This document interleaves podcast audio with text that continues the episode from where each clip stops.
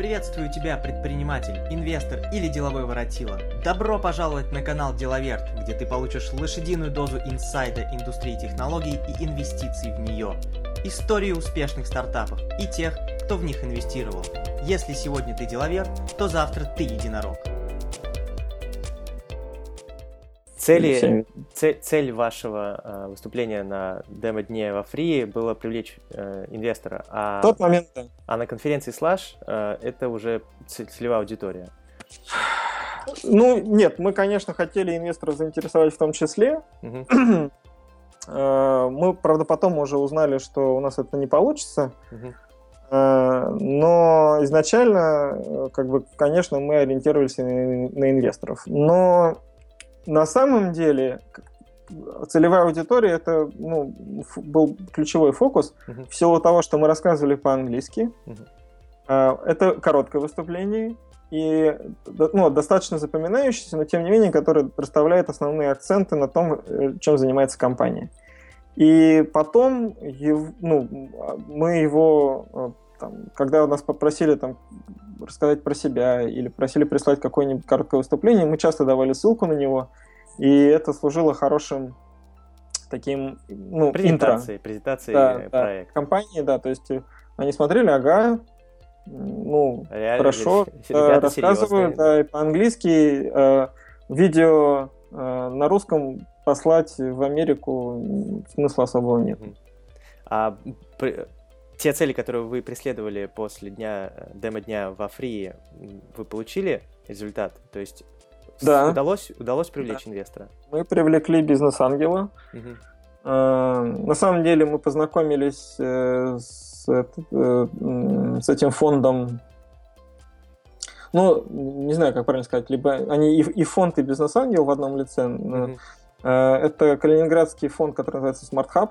Мгм. Э, Мы познакомились с ними практически в самом начале нашей акселерации. В феврале мы с Толей ездили на небольшой хакатон, который проходил в Калининграде, и по случаю- случайному совпадению оказалось, что вот Hub он из Калининграда, и кто-то из Москвы нас стал спрашивать, не хотим ли мы с ними познакомиться.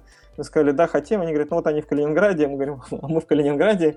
В общем, удивительное совпадение. А вы на хакатон поехали уже э, с Как- с Upfollow как- или с... Не, не, нет, мы поехали. э, Толя был судьей на хакатоне. А, Ведущим. И... А нет, или Толя был ведущим, а я был судьей. Я не помню, честно говоря. Ну, как-то так. то Нет, есть нет. вы, мы вы ключевые фигуры с снимали. точки зрения Пацаны. организации, организаторов там были, да. Ага. Ну, это был, он был небольшой для студентов, даже школьников. э, Там нам делать было бы нечего, но он был просто хорошим хакатон, мероприятием, да, в котором да. мы согласились поучаствовать, да, нам было Которое привело к инвестору, правильно? Ну нет, сам хакатон, конечно, к инвестору не привел, но удачное совпадение привело нас к знакомству с... э, С фондом с- Smart Hub. Да. Э, У них есть э, там два ключевых человека, это Богдан Яровой и Ольга Дорофеева. Вот мы познакомились с Олей, потом э, Оля с Богданом приезжали в Москву, мы общались с ними э, в Москве, потом была, по-моему, стартап Village в Сколково, где мы с ними виделись, и тогда впервые обсудили условия сделки. Это уже было после демо-дня. То есть, на самом деле, прямой взаимосвязи между демо-днем и получением Мгм. инвестиций не было. Но Smart Hub сразу сказали, что, конечно, им будет интересно работать с нами только в случае, если мы успешно пройдем акселерацию во фри. Мгм. И, как известно, э, примерно половина проектов отсеивается на экваторе в фри и не получает второго транша, и, по сути, ну, не участвует в демо-дне, и, по сути, официальными выпускниками фри не А являются. расскажи поподробнее про экватор. Э, Какие, Ну- какие их ключевые, что нужно выполнить для экватора? Какие-то показатели достигнуть? Програ- Да, э, программа построена таким образом, что каждую неделю ну, одни- э, там недельный циклик, Мгм. циклы. Каждую неделю ты должен показать определенный результат. Протестировать, по-моему, две гипотезы. Ну, программа могла поменяться, по крайней мере, так было в нашем случае. Надо было Мгм. протестировать две гипотезы, объяснить, почему ты их тестируешь, объяснить какой-то, ну, проинтерпретировать результаты, которые ты получил, и высказать две гипотезы, которые ты будешь тестировать на следующей неделе. Плюс надо было все время показывать рост каких-то ключевых показателей. Э, Мы, как и некоторые другие компании, успешно с этим справились. Выполняли а домашку. Которые, да, а были компании, которым это не удалось. Были компании, которые сами уходили. Они говорили, ну, мы поняли, что нам это неинтересно, не нам это не нужно. Угу. Так что, ну, все сильно зависит. А от, платить надо за первый, вот когда ты не дошел до экватора? В фри э, оплата привязана к получению инвестиций. Угу. Инвестиции, они не в первый день при пропуске в акселератор получается? Нет, нет. Ну, там надо пройти определенные процедуры подготовки, подписания корпоративного договора, инвест-соглашения. Угу. Э, так сходу это сделать невозможно. То есть, грубо говоря, на каком этапе э, сначала, то есть сначала ну, принимают если, фри, тебя, ты если, начинаешь если процесс. Тебя, если тебя берут в набор, это автоматически означает получение первого транша. Угу. Ну, опять же, если ничего не поменялось. Угу. А, первый транш из 20 ну, первый транш, тысяч, я не знаю, там сейчас сильно изменилось. В наше время это суммарно миллион шестьсот э, рублей. В рублях, а, в рублях, да-да-да. Да, сейчас, по-моему, 2 с лишним миллиона или даже 3 миллиона. Ну, в общем, э, сумма инвестиций изменилась. Но это не важно. А, э, попадание в набор автоматически дает право на получение первого транша. Uh-huh. Но, естественно, первый транш, чтобы получить, надо какую-то определенную работу провести. Но есть компании, которые не получают транши вообще, они действительно платят э, за акселерацию собственного кармана. Они не получают инвестиции, фри не входит в них как э, инвестор. Как долевой инвестор. Да, но э, в этом случае, да, ты должен заплатить сначала за первую половину, если ты проходишь экватор, то э, платишь за вторую половину. Вот скажи, AppFollow сейчас э, прошел, прошел две программы акселерации стартап саунулов в Хельсинки и Фри. Э, на данный момент ты бы сделал что-то по-другому, вот учитывая твой опыт? Ты уже и в Кремниевую долину съездил, ну, принципиально, я думаю, что ничего такого существенно другого мы бы делать не стали, если в том, что касается именно акселерационных программ. Для нас каждая из них имел определенный смысл.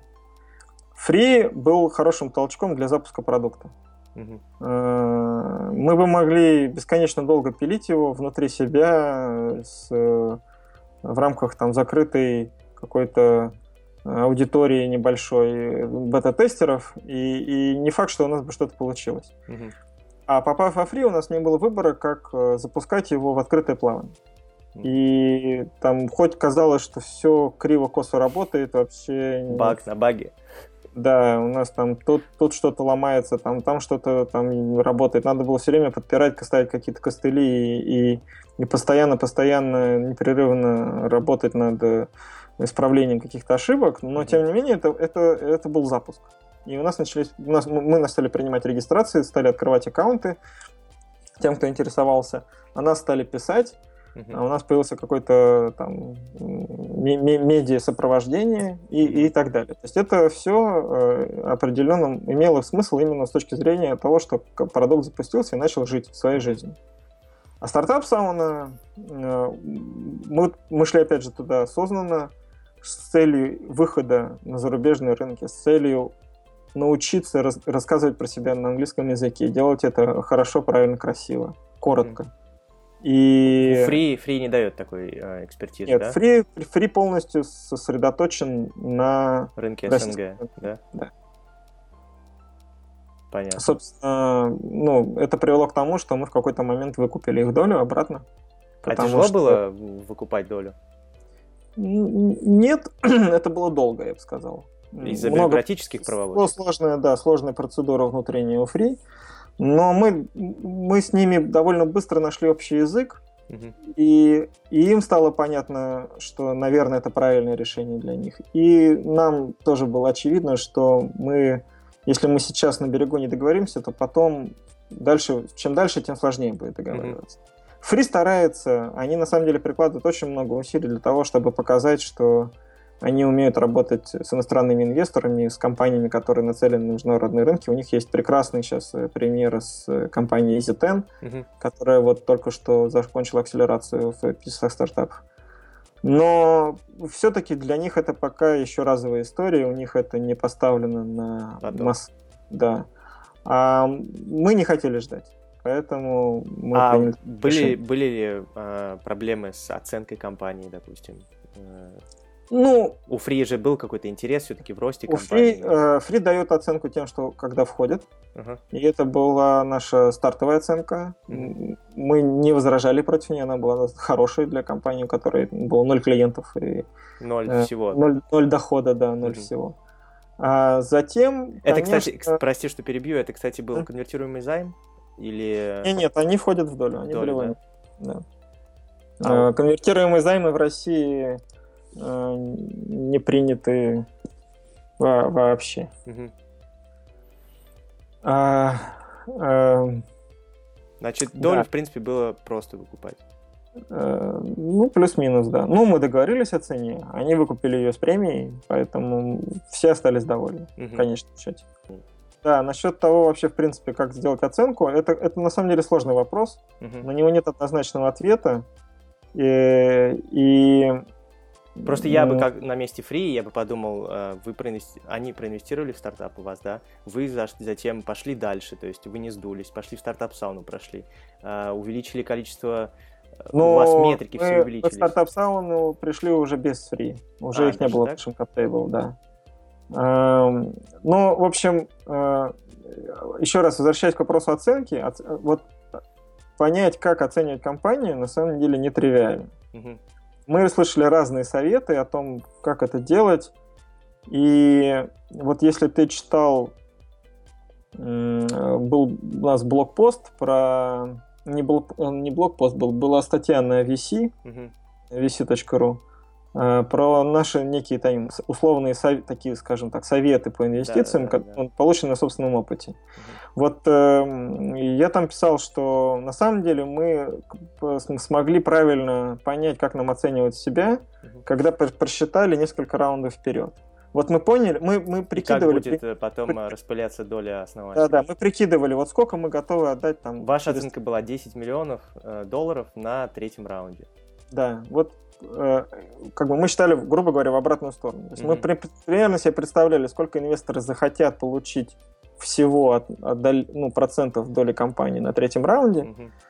А, мы, и мы решили для себя, что мы хотим, чтобы вот мы тогда стоили не меньше 10 миллионов, вот через три раунда. Мгм. А потом в обратную сторону отсчитав, получили некую оценку, с которой мы уже ходили, поднимали раунд и Мгм. договаривались э, со всеми остальными. Понятно. А почему вообще появилось такое решение выкупить э, обратную долю у Free? Ну, я же уже объяснил это. Именно из-за истории, связанной с международным развитием, в первую очередь. Больше никаких причин не было. Потому что другие инвесторы иностранные просто не войдут э, в уставный Ну, капитал в компании. Нет. Э, Инвесторы, может быть, и войдут, но есть определенные правила, ну, по которым эти инвесторы привыкли работать. В частности, сейчас э, практически никто из инвесторов не вкладывается в российские компании. А Free, в соответствии с своим уставом, не может владеть долями в иностранной компании. У них есть там э, свои правила игры, которым они должны соответствовать. Мгм. Это приводит к такому некому диссонансу. А, То есть, как мы только в вас входит как- как- иностранный инвестор, Free не может вами владеть, да? То есть, Нет, нет, еще раз. Free не готовы, не имеют права владеть долей в иностранной компании. так, Это вот важно. Не имеют права. Это у- у- у- прописано в их уставных, ну там, ус- может быть, не уставных документах, но это, в общем, где-то у них там Ага. такое правило есть, потому что они нацелены на развитие компании на российском рынке. мгм. Ну, там, Россия и СНГ. Это значит, что когда вы подписывали договор А, с а инвесторы, инвесторы иностранные, когда мы подписывали договор, этого нет ничего, ни в корпоративном Нигде нет, договоре да? ничего нет. Просто у Free есть право вето, и они могут э, не давать вам А. возможности принимать решения, например, о выходе на международный рынок. Естественно, на самом деле, они этого не делают. Они не играют против компании, им это невыгодно. Но э, более того, у них есть примеры того, как компании выходят на зарубежные рынки. Вот, как я уже упоминал, EasyTen. Да. И на самом деле они не единственные, но, наверное, просто сейчас это самый, самый крупный, самый известный проект. Но э, проблема в том, что это как бы разовая история, она сопряжена с определенными там, сложностями, с определенными трудностями, которые компании надо преодолевать. Мгм. Мы не, не- хотели тратить время, тратить ресурс на преодоление этих сложностей. Мы, мы- когда мы поняли, что такая проблема есть, вот как только мы поговорили с иностранными инвесторами, инвесторы сказали, в ООО мы вкладываться не хотим. Мгм. Мы хотим вкладываться в иностранное юрлицо. Ну, там, зарегистрируйтесь условно в Делавере угу. и вперед. Мы приходим, фри говорим, вот нас просят зарегистрировать э, юрлицо в Делавере. Они говорят, нет. Почему? Вот потому. Угу. Ну, Скажи, то есть, на тот момент прям категорически нет, но, ну, как бы условно нет, да, то есть, ну, они говорят, это сложно, это будет да. сложный процесс, там, надо они понять, что они делать этого не будут. Ну, нет, еще, ну, ты ну, очень упрощаешь. Ну, ты я... очень сильно упрощаешь. Хорошо. Я, я, я, я пытаюсь объяснить это, ну, я не знаю уже, какими словами еще, как, как подобрать. Они, э, у них есть определенные правила, угу. по которым, в соответствии с которыми они работают. Вот их внутренние правила, угу. которые говорят им о том, что напрямую инвестировать в иностранные компании, компании они, они не могут. Да. Да. Они тебе, вот в нашем случае они сказали, что давайте вместо иностранного фонда мы дадим вам денег. Угу. Мы вас Еще, да? Да. Но, э, как бы, кто-то бы на это согласился. И, и это не означает, то есть они не блокируют твое развитие, они никак тебе не мешают двигаться дальше. Они предлагают какое-то, э, какое-то альтернативное решение. Но мы хотели именно двигаться как на глобальный рынок. Что, международный рынок, да, как международная компания. И мы понимали, что окей, сейчас, допустим, вот сейчас, в 2015 году, нам не понадобится иностранное юрлицо, а в 2016 году нам понадобится иностранное юрлицо. Мы с этой проблемой все равно столкнемся. И, и, и нам надо будет тратить время и силы на то, чтобы придумывать какую-то там схему, как никого не обидеть. И мы решили, что лучше мы вместо этого сейчас, пока дешево, выкупим долю у Free и будем свободны. При том, что мы им очень благодарны за все, что они для нас сделали. А скажи, такой вопрос у меня сразу появился. А, ты как человек, который прошел через все это и с опытом, какое бы ты предложил решение этой проблемы того, что в ООО не хотят вкладываться? Ведь по факту компания в Делавере, она сразу покрывает юрисдикции Соединенных Штатов. А, вот как сделать российские ООО юридичес... Э, иностранными э, юридическими лицами? Привлекательными для иностранных инвесторов. Также. Ну, э, допустим, компания э, объединилась это... в Москве и остается там головной офис. это очень, это очень сложный вопрос, болезненный. Э, я думаю, что ответ никак. Если коротко, сейчас конъюнктуры и рынок таковы, что редкий иностранный инвестор будет готов вкладываться в российскую компанию. Угу. Даже известные российские компании, крупные, как правило, имеют э, иностранных, э, ну, э, компании в иностранной юрисдикции, которые там как-то с ними связаны, и, как правило, иностранные инвесторы взаимодействуют там не с Яндексом, с российским, да, а с Яндексом, который, по-моему, в Голландии зарегистрирован или, или где-то еще. Ну, опять же, там я сейчас на сто процентов не уверен, но я имею в виду, что все равно так или иначе они работают с иностранным юрлицом. Поэтому если российская компания с самого начала понимает, что они будут идти на международный рынок, э, ну, точнее, российские ребята-стартаперы, и они задаются вопросом, надо ли им регистрировать ООО или надо им регистрировать э, юрлицо в какой-то другой юри... Э, нероссийской юрисдикции, то ответ такой, что лучше, наверное, регистрироваться сразу не в России. Угу. А вот это вот Есть нежелание, много... нежелание иностранных инвесторов инвестировать в российское, это связано с, с чисто политическими э, причинами, как ты думаешь? политические риски сейчас, да.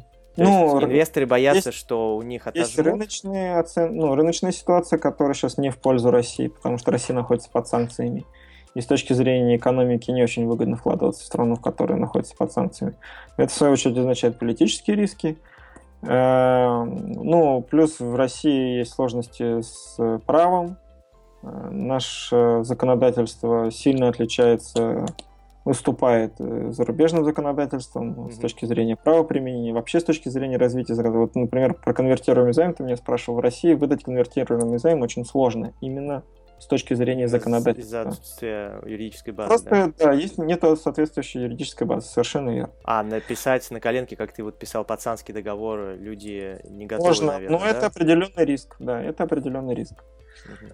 А как насчет того, такого момента, что здесь просто дешевле фирму развивать? То есть люди могут вкладываться в, а, в рублевом эквиваленте и, соответственно, получать больше за свои дензнаки. Ну, это, скорее всего, это будут русские инвесторы в этом случае. Угу.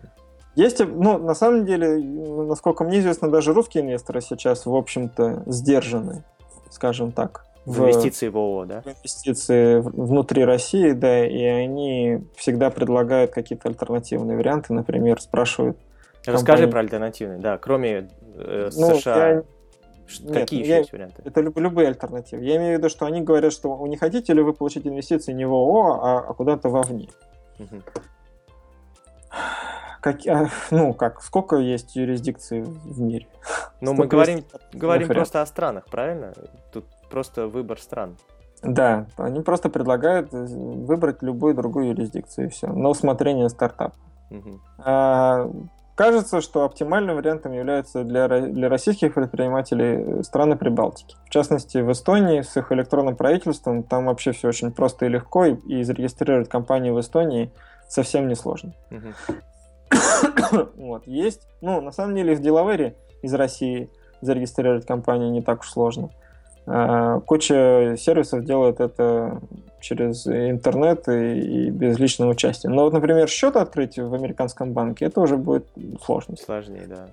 Да, но это уже там следующий вопрос. В общем, а, а, возвращаясь к вопросу о том, где и как э, жить и регистрироваться, угу.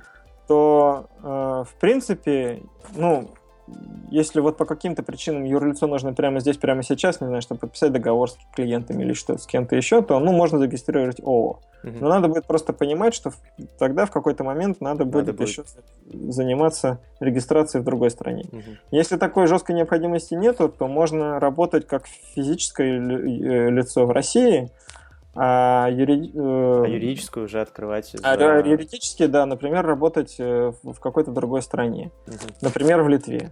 Угу. А, ну вот в, в нашем случае, возможно, это будет Финляндия. Угу. Потому что ты находишься в Хельсинки. Да, просто поэтому. Хотя это, это не факт, потому что ну, с точки зрения инвесторов американских, э, надо, чтобы компания была американской. Поэтому, возможно, сразу будет американская компания. Э, так, чтобы резюмировать весь, весь всю эту часть, нужно совершенствовать законодательство. Правильно? В России? Да. Ну, в России надо много чего совершенствовать. Ну, верхушка айсберга. Ну, это нет, это не верхушка айсберга. Нет? Нет. Какие вот э, ближайшие... Полит, политическая ситуация. Поли, политика, айсберга. да? В основном везде политика влезает. А, ну, Надо становиться частью Евросоюза? страновые риски слишком велики. Э, компании... Ну, дело в том, что инвестор, когда он смотрит на а вот, что стартапы... они боятся-то вот в технологическом-то бизнесе? Ну, у нас всего же нет прецедентов а, от каких-то рейдерских угодно. захватов технологических компаниях. Ну, ты новости, наверное, не читаешь. Читаю. У нас на Делаверте еще выпускают, э, я выпускаю э, новостные выпуски полно различных историй, когда на компании так или иначе оказывалось давление. Конечно, для стартапов это не очень актуально, потому что мелкие сервисные компании никому особо не интересны. Но если ты знаешь историю, например, того же ВКонтакта и ну, историю, там, как отжимали у Паши Дурова его долю, так то... А его, же, его же там по классическому стандарту, как с Джобсом поступали, просто выкупили э, долевую 51%, э, его... Ну, ты, окей, твой взгляд на эти вещи такой, что его выкупили классически. Взгляд людей внутри России такой, что на него сильно давили. Потом была еще история в самом начале с Телеграмом, потому что у него Телеграм был не на то юрлицо зарегистрирован. И ему там пришлось определенные усилия приложить, чтобы ну, э, а что получить Штатах, контроль над Телеграмом. Facebook, э, ну, изначально из-за чего давили-то на контакт? Из-за того, что он с ФСБ не сотрудничал, не выдавал информацию, не закрывал? Это, это глупость. Ну, точнее, Ты думаешь, ну, что... может быть, это, это какая-то теория заговора. Я думаю, что давили исключительно из-за того, чтобы получить стопроцентный контракт над активом, стопроцентный контроль, контроль над активом. активом. А, ну, в рамках теории заговора можно считать, что там еще был примешан ФСБ или что-то еще. Вот в это я как раз Но у него был конфликт именно с властью, с властными Ну, в общем, ты меня спросил, я тебе пример, я тебе привел пример. Кроме это контакта, самый, кроме контакта. Самый известный, ну, я уверен, что таких историй не одна. Сейчас э, вот было давление на РБК. Это, да, конечно, не IT-компания, но вполне себе близкая. Ну, все, я, я вижу это везде политика, конечно же. Ну, а вот теперь задайся вопросом, почему инвестору, у которого есть на выбор американский стартап и российский стартап, надо вкладываться в российский стартап, если он знает, что в России у него страновые риски. А в Америке он защищен законодательством штата Делавер, которое отработано, отточено, и там вообще ни у кого никаких вопросов не возникает. И в России ему надо будет потратить, не знаю, три месяца на составление и подписание договора, а в Делавере две недели. Ну, как бы несравнимо просто. Я тебя понял. Скажи, э, вернемся к инвестициям. Э, считаешь ли ты, что в России венчурный рынок в принципе сформировался? Присутствовали ли в, у вас в переговорах, возможно, именно взрослые, адекватные инвесторы, ангельские, венчурные инвесторы, фонды, Э, серьезные ну, нас... люди, которые готовы инвестироваться не просто, чтобы, типа, вот там нефтедоллары какие-то у них накопились, и вот они кинут вас, а именно, которые готовы развивать проект, как-то помогать вам, какой-то экспертизой. Мне сложно ответить на этот вопрос, потому что я не настолько владею... Этот вопрос надо задавать инвесторам, на самом деле, не мне я не совсем подходящий человек на то, чтобы отвечать. Мы общались и с фондами, с бизнес-ангелами, и... Ну, по опыту, да, этого общения. С, с банками даже общались. И все они рассказывают, что у них есть опыт и знания, и понимание того, как работать в России и за рубежом. Угу. Как на самом деле дела обстоят, мы не знаем. А, вот Smart Hub, э, ну, у них действительно есть опыт инвестиций и в России, и вне России, и там, мы видим из общения с ними, из, из нашего а, вот там с сентября месяца такого плотного контакта, что, ну да, у них есть представление о том, как работают рынки э, в Европе, например, там, и в России. Есть некое представление о том, как работает американский рынок. Но, тем не менее, у них фокус основной на Россию сейчас, и в основном они работают со стартапами, которые либо сделаны ну, с соотечественниками, но, допустим, вне России, либо э, просто являются российскими компаниями. А, ну или там, не знаю, может быть, украинскими, ну, СНГ. То есть они помогают, вот, кроме Широко. денег, они помогают еще, правильно? Конечно, да. У них есть определенные там, механизмы, которые они включают э, для того, чтобы э, всем было хорошо. Угу. Ну, естественно, им надо развивать свои инвестиции, поэтому они помогают всем как могут. Но я не могу сказать за все фонды, я просто не знаю. То есть Free, да, это тоже большой, очень мощный, очень сильный фонд, у которого большой ресурс и который может сильно помочь компании, если она является частью их портфеля. Uh-huh. Я уверен, что есть еще масса других фондов, которые могут и умеют и хотят э, помогать компаниям. Но я уверен также, что есть те, которые не очень в этом хорошо разбираются. А, я также далек от мысли, что в Америке только очень профессиональные фонды и нет никаких... Э, Шарлатанов. Да, ну, в общем-то, везде полно людей. Ну, не может быть так, что вот только в одном месте только одни профессионалы, а в другом месте только одни какие-то э, хитро, хитрые товарищи. Да, вот. Э, в, как, и там, ну, наверное, в долине количество профессионалов выше, количество проходимцев меньше, просто потому что механизмы таковы, что им там сложно задержаться. Но, с другой стороны, в долине так много всяких... В процентном соотношении, скорее всего, да, их э, истории, что ну кто-то наверняка периодически вписывается во что-то там химичит и что-то делает такое, ну в Америке же были истории типа Энрона. Да, да, да, да, да и Wells Fargo с этим, со вторым банком, которые обрушили весь э, рынок все, во всем мире. Э, так что, ну, все может быть. Никто не идеален. А, э, но российский, российский рынок сам по себе очень молодой. Я писал тоже про это вот в той, в той статье, которую я упоминал. Угу. Он, в принципе, очень молодой. Поэтому здесь количество профессионалов русских меньше, просто в силу его молодости. Угу. Их есть, но их, но их мало. И не все те, кто заработали деньги, готовы потом их инвестировать. Не все хотят быть э, бизнесом. Да, в эту игру входить. Да, потому что это риски. И, ну, очень сложно сравнивать. Это, опять же, вот слишком... Разные это массовые вот, категории. Да, демо-день фри и слаж. Вот, ну, как бы. Венчурный рынок России, венчурный рынок Соединенных Штатов это, это очень разный уровень. Угу. Но для России конечно, развитие рынка сейчас достаточно заметное, и он происходит определенное становление, меняется законодательство. Кстати, Free очень много делает для того, чтобы изменить законодательство. Я вижу, я вижу как раз, чтобы они стали. Они лоббируют именно... там определенные поправки, измени... изменения в законы, и у них есть ресурс для этого. Да, да, да. И, ну, жизнь не стоит на месте, рано или поздно, конечно, у нас тоже станет хорошо. И Сколково, на самом деле, кстати, то же самое. Это, в принципе, тоже попытка э, развивать и, именно этот рынок э, у нас в стране. Но понятно, что сейчас пока это все еще немножко Э, не тот уровень, но рано или поздно вырастем. Если э, вы сейчас э, планируете в еще какой-нибудь э, акселератор поступать? Мы надеемся попасть в, в один из американских акселераторов. Угу. И скажи, вот если вас примут, э, вы готовы переехать всей командой? Э, ну, на время акселерации 100%. А, что будет после акселерации, пока сложно загадывать. Окей, да, значит, э, по поводу э, США. Переезд в США – это хороший вопрос, и это важный вопрос, если мы хотим получить инвестиции от американского фонда. Угу. То у нас просто не будет варианта. Можно, ну, некоторые компании э, ездят постоянно между своей страной и США, там между Россией и США, например. Mm-hmm и проводят там, скажем, два месяца сначала в США, потом там на два месяца возвращаются в Россию, потом снова на два месяца едут туда. Угу. Такой условный такой некий средний вариант. Вы с Изитен э, удалось познакомиться? Они так, они так Мы живут или они а... уже переехали все? Ну, во-первых, Изитен уже год как наши клиенты, поэтому мы их с ними хорошо знакомы. Ага. А, во-вторых, они выпускники Free, поэтому мы тоже с ними хорошо знакомы.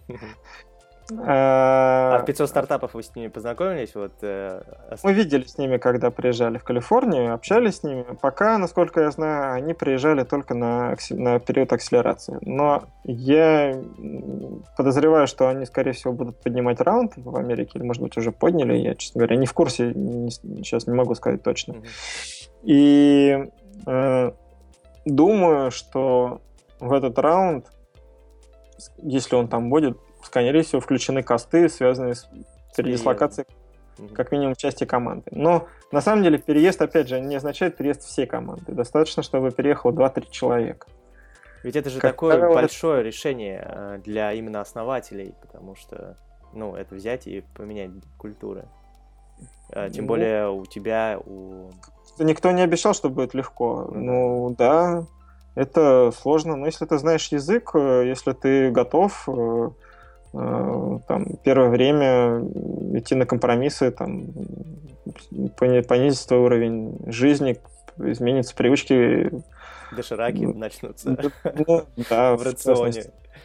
Но зато ты будешь ждать по, по инвестиций в 100 тысяч миллионов. размещения на бирже.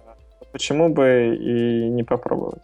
Но для молодых Э, предпринимателей. Это, мне кажется, тут даже вопроса такого не должно стоять, э, потому что это опыт. Да, даже да, если вы не пойдете никакого раунда, вы получите совершенно бесценный опыт. Угу. В России, к сожалению, такого вот пока еще нет такого уровня развития рынка, чтобы можно было аналогичным образом получить опыт, например, находясь в России, в Москве или, или в Сколково. Да. А, если нет семьи, нет детей, то как бы ты же ничем не рискуешь, и поэтому переезд, в общем-то, не такая уж сложная задача. Вот э, там, у меня жена и ребенок, и мне, конечно, это будет гораздо сложнее реализовать, если вдруг э, э, случится, что надо будет решать, переезжать или не переезжать. Но я думаю, что, опять же, ск- скорее всего, мы будем думать, как переезжать, а, а не выбирать там а не, а не, а не думать о том, что надо ли это делать или нет. Угу. Но э, это, это сложно. Ну, то есть, конечно, к этому надо готовиться, и, и компания должна к этому готовиться. Это не такое решение, которое можно принять за 5 минут.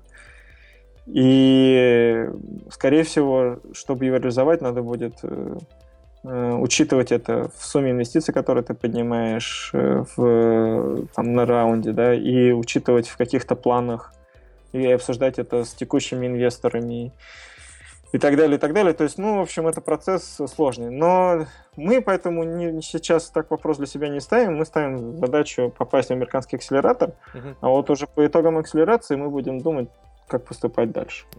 Жень, последний... Может быть, нам все инвесторы скажут, что вы нам тут не нужны, и въезжайте в свою да, Россию, сидите там и не чирикайте. Делайте ботов. Да. А, последний вопрос, Жень. Вот э, вы, ты живешь в Хельсинки. Да. А, Толя из Ростова. Семья Да. в Ростове. Да. А, Фри в Москве. Инвестор в Калининграде. А, Разработчик, э, по-моему, тоже в Москве. В Москве, да. Как удается делать компанию, находясь вот везде? Но интернет-то никто не отменял. Все в вот интернете, ты- да? Ты, ты э, откуда мне звонишь сейчас? Сан-Франциско. Ну вот, видишь, ну мы же разговариваем с тобой. Да. Конечно, это накладывает определенный отпечаток на... Как часто вы встречаетесь? Вот все на втроем? коммуникации. Я стараюсь приезжать в Москву хотя бы раз в два месяца, но это не всегда удается. У меня есть определенные ограничения, Мгм, связанные с маленьким ребенком. мгм.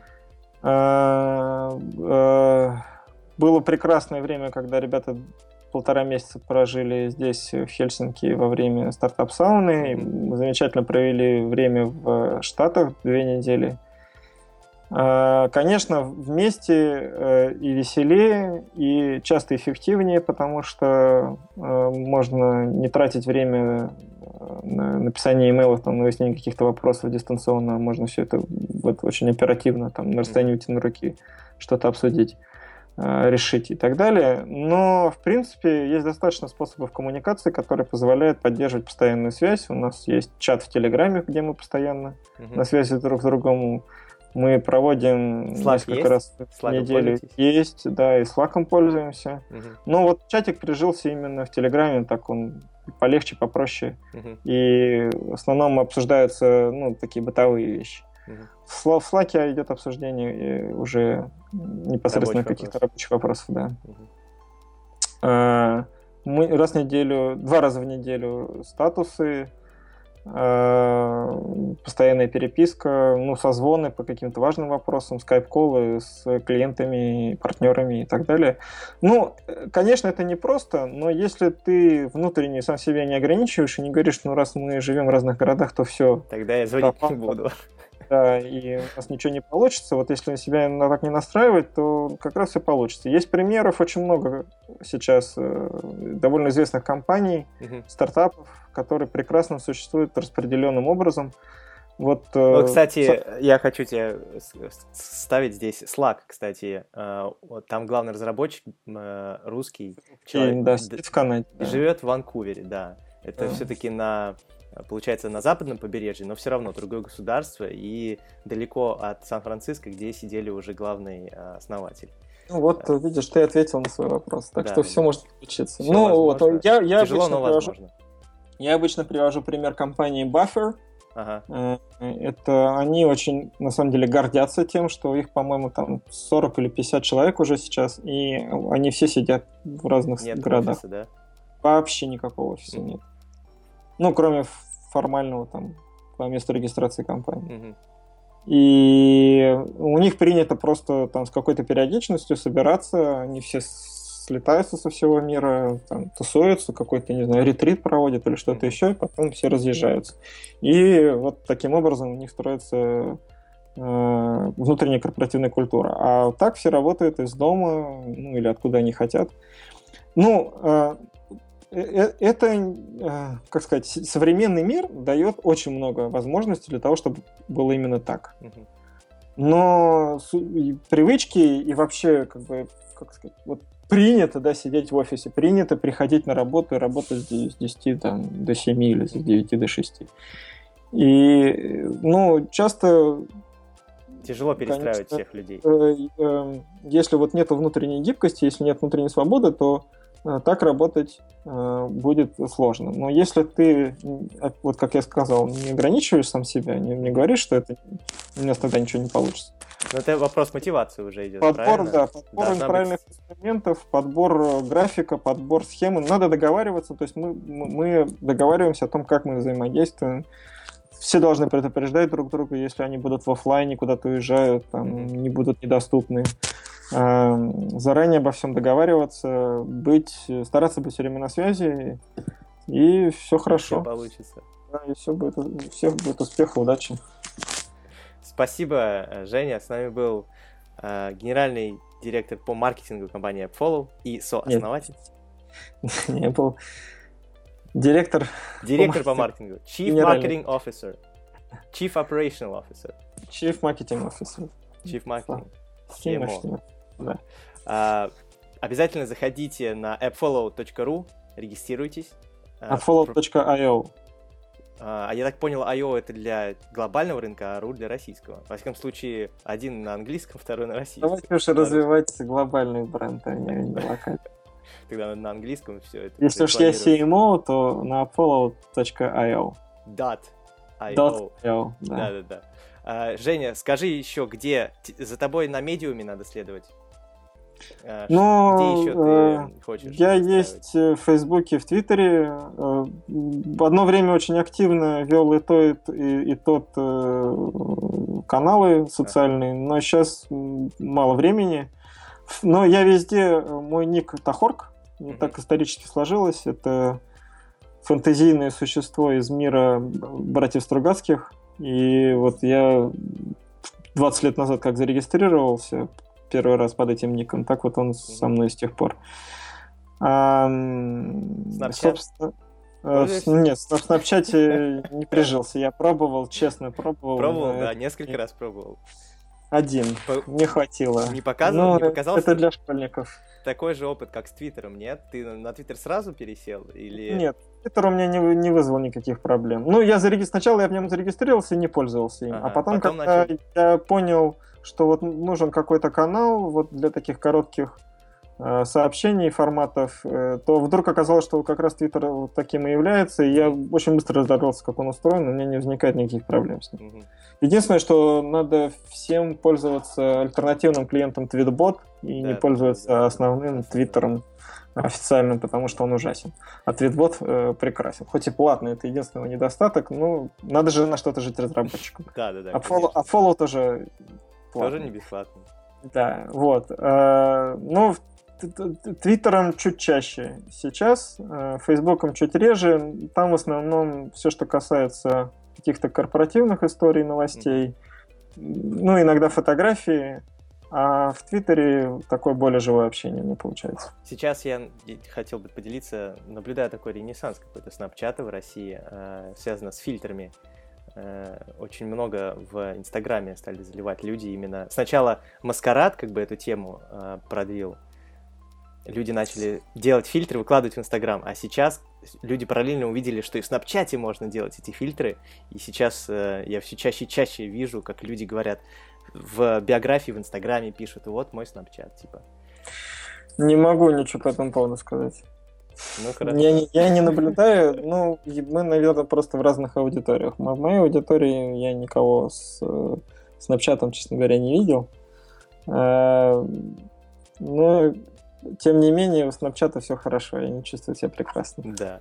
Спасибо большое, Женя, что был с нами, Это... все рассказал, э, все нюансы пикантные, все денежки, все цифры назвал, даже про долю выкупа из фри.